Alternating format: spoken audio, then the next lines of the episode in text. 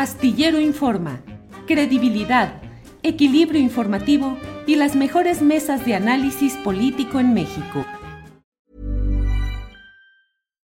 Hi, I'm Daniel, founder of Pretty Litter. Cats and cat owners deserve better than any old-fashioned litter. That's why I teamed up with scientists and veterinarians to create Pretty Litter. Its innovative crystal formula has superior odor control and weighs up to 80% less than clay litter. Pretty Litter even monitors health by changing colors to help detect early signs of potential illness. It's the world's smartest kitty litter. Go to prettylitter.com and use code ACAST for 20% off your first order and a free cat toy. Terms and conditions apply. See site for details. Hiring for your small business? If you're not looking for professionals on LinkedIn, you're looking in the wrong place. That's like looking for your car keys in a fish tank. LinkedIn helps you hire professionals you can't find anywhere else, even those who aren't actively searching for a new job but might be open to the perfect role. In a given month, over 70% of LinkedIn users don't even visit other leading job sites. So start looking in the right place. With LinkedIn, you can hire professionals like a professional. Post your free job on linkedin.com slash people today. Hey, it's Ryan Reynolds, and I'm here with Keith, co-star of my upcoming film, If, only in theaters May 17th. Do you want to tell people the big news? All right, I'll do it. Sign up now and you'll get unlimited for $15 a month in six months of Paramount Plus Essential Plan on us. Mintmobile.com slash switch. Upfront payment of $45 equivalent to $15 per month. Unlimited over 40 gigabytes per month. Face lower speeds. Videos at 480p. Active Mint customers by 531.24 get six months of Paramount Plus Essential Plan. Auto renews after six months. Offer ends May 31st, 2024. Separate Paramount Plus registration required. Terms and conditions apply if rated PG. I'm Sandra, and I'm just the professional your small business was looking for. But you didn't hire me because you didn't use LinkedIn jobs. LinkedIn has professionals you can't find anywhere else, including those who aren't actively looking for a new job but might be open to the perfect role, like me. In a given month, over 70% of LinkedIn users don't visit other leading job sites. So if you're not looking on LinkedIn, you'll miss out on great candidates like Sandra. Start hiring professionals like a professional. Post your free job on linkedin.com/people today. Santiago, buenas tardes. ¿Qué tal, Julio? Muy buena tarde y buena tarde también a todo tu auditorio. Siempre un gusto estar en tu espacio. Gracias, Santiago. Vi ayer, des- vi ayer un tuit eh, que colocó el Centro PRO donde habla de esta eh, colocación de ocho militares para que puedan llevar su proceso eh, en libertad. Y se habla ahí de que esto pareciera apuntar hacia un debilitamiento del proceso judicial contra los presuntos responsables de los eh, hechos delictivos sucedidos en Iguala contra estudiantes de Ayotzinapa. ¿Cuáles puedes ampliar, por favor, esta postura, Santiago? Sí, Julio, con mucho gusto y agradecidos por poderlo hacer en tu espacio. Se dio a conocer durante el fin de semana la determinación de cambiarle la medida cautelar a ocho de los militares acusados en el caso. Lo primero que nos parece muy relevante eh, señalar, Julio, es que la incomodidad, la impugnación que surge frente a esta decisión no es por el cambio de medida cautelar en sí mismo, ¿verdad? Eh, los organismos de derechos humanos durante muchos años hemos luchado frente a la aplicación tan expansiva de la prisión preventiva que tenemos en México y en particular en contra de la figura de la prisión preventiva oficiosa. Tenemos muy claro que cárcel no es justicia, que prisión preventiva muchas veces es violación del principio de presunción de inocencia. Eh, pero lo que genera aquí nuestra preocupación, y abro ahí un paréntesis, Julio, para decir que en esta ocasión es fundamentalmente nuestra voz, hace falta que lo platiquemos con las familias y ellos y ellas podrían como víctimas tener una sensibilidad diferente al hecho de que se cambie la medida cautelar. A nosotros lo que nos preocupa sobre todo, Julio, es que estamos viendo en el caso Ayotzinapa un patrón de actuación en el que cuando son militares los acusados, estos cambios de medida cautelar se les otorgan de manera sumamente expedita, con criterios que probablemente los civiles eh, no obtendríamos si fuésemos el día de mañana imputados.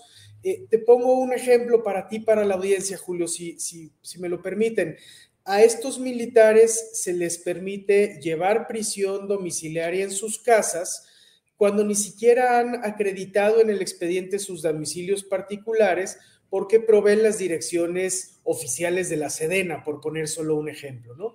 O bien, Julio, comparecen a juicio con abogados particulares de despachos onerosos, que son los que en medios los vemos haciendo vocería, pero en las audiencias quienes intervienen son abogados militares de la Sedena, que les proveen la defensa de oficio, aun y cuando tienen abogados particulares.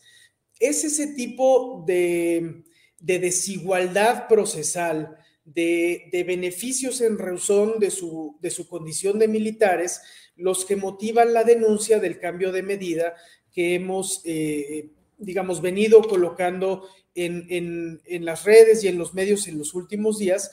Y además, como tú bien lo, señalabas al introducir a la charla, Julio, no se da en aislado, sino que hace parte de una serie de, de, noticias recientes que hemos tenido en el caso Ayotzinapa, que hablan de un deterioro en el proceso de esclarecimiento y de una reversión de la voluntad que había de llegar a fondo.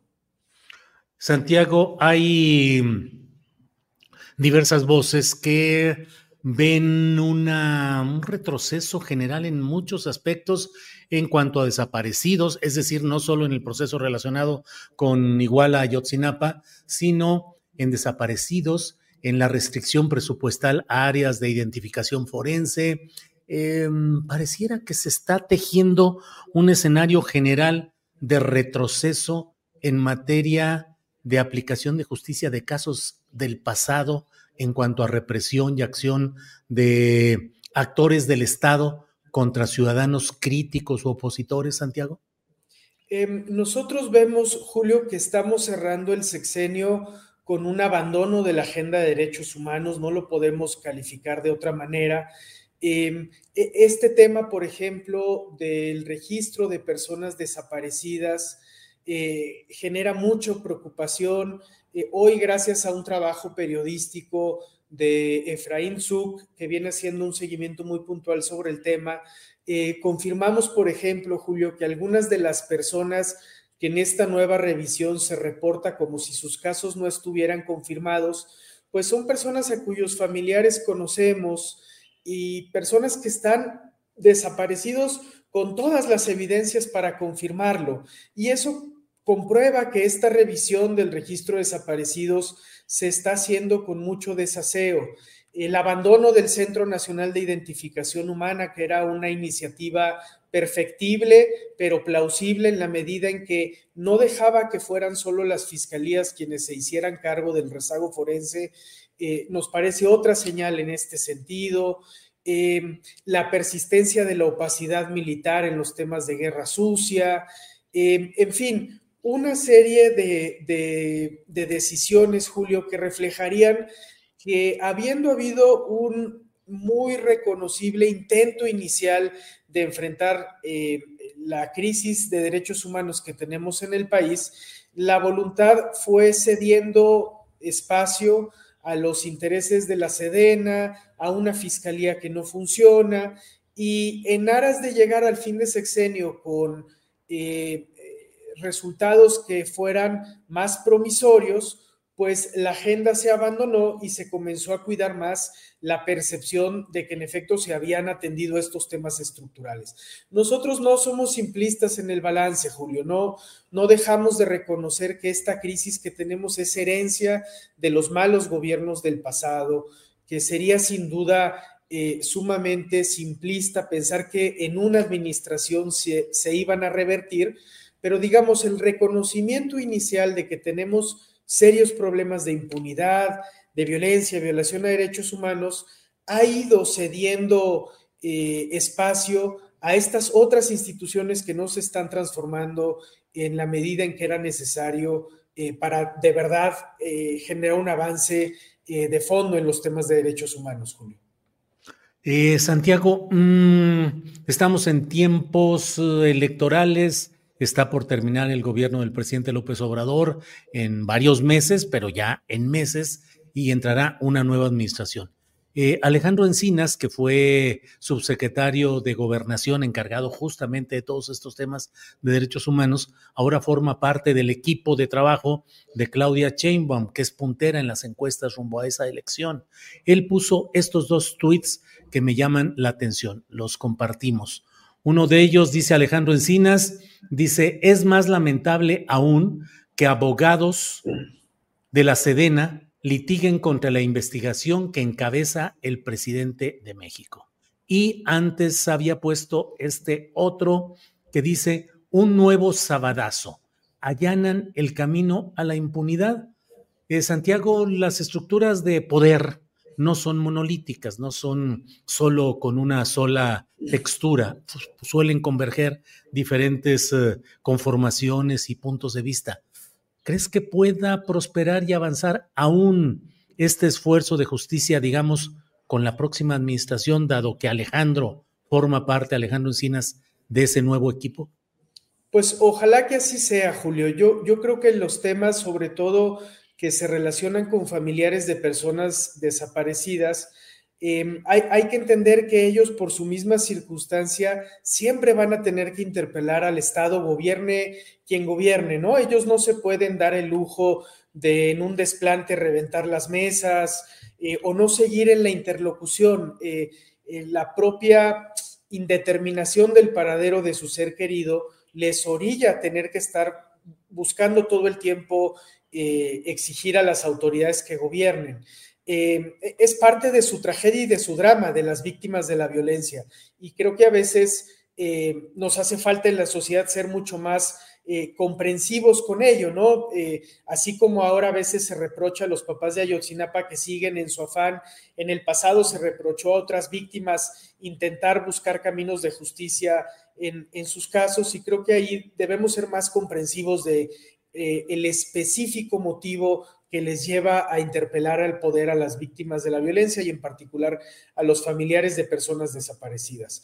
Ojalá que la voz del subsecretario Encina sea escuchada en la administración que viene. Nosotros compartimos su preocupación por el hecho de que la Sedena esté interviniendo activamente en la defensa de estos acusados.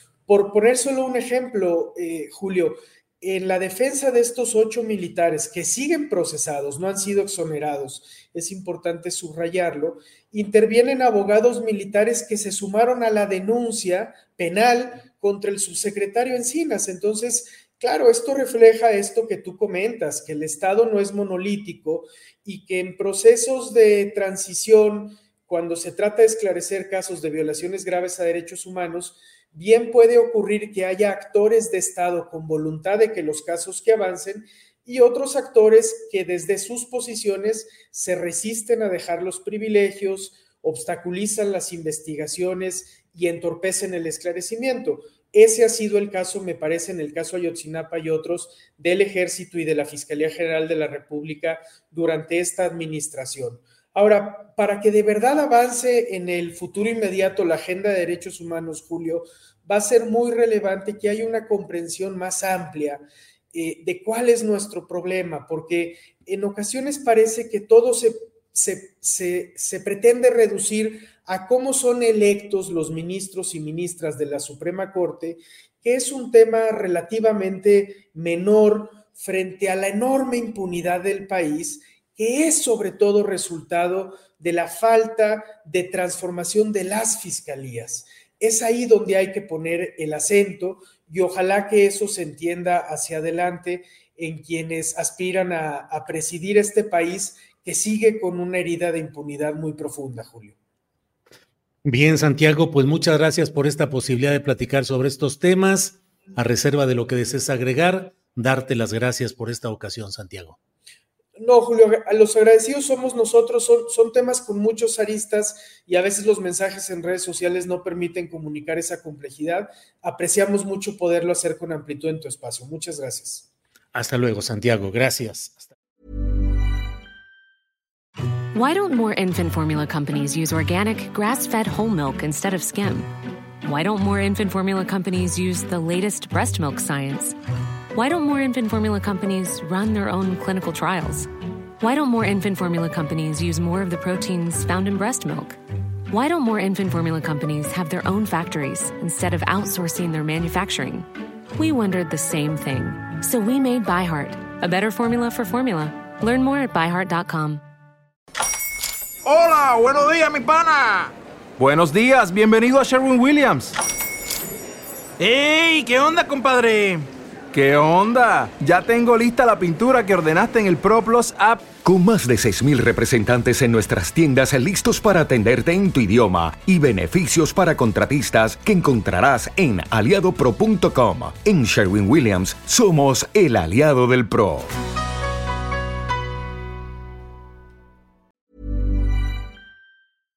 Para que te enteres del próximo noticiero, suscríbete y dale follow en Apple, Spotify, Amazon Music, Google o donde sea que escuches podcast. Te invitamos a visitar nuestra página julioastillero.com.